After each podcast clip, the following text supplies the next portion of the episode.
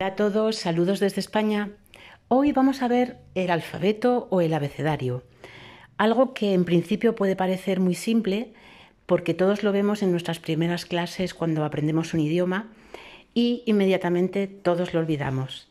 En cambio, es muy útil, sobre todo cuando llegas a un aeropuerto, estás pasando el control y alguien te pregunta cómo se deletrea tu nombre, spell your name, o cuando quieres hacer una reserva por teléfono y nadie consigue entender tu apellido, cuando vas a recoger los tickets del espectáculo que querías ver, que llevabas tanto tiempo eh, queriendo conseguir, y cuando llegas te das cuenta de que han entregado tus entradas en lugar de a Roger Phillips, que eres tú, a Robert Phillips.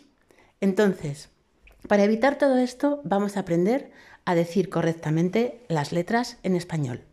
Vamos a ello.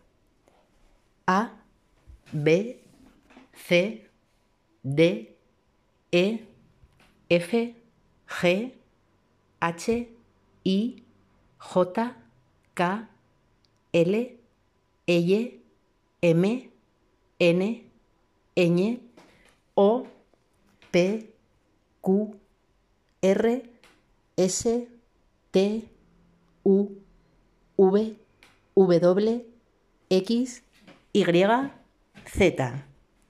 Algo muy importante que no debéis olvidar es que la letra H en español no se pronuncia nunca.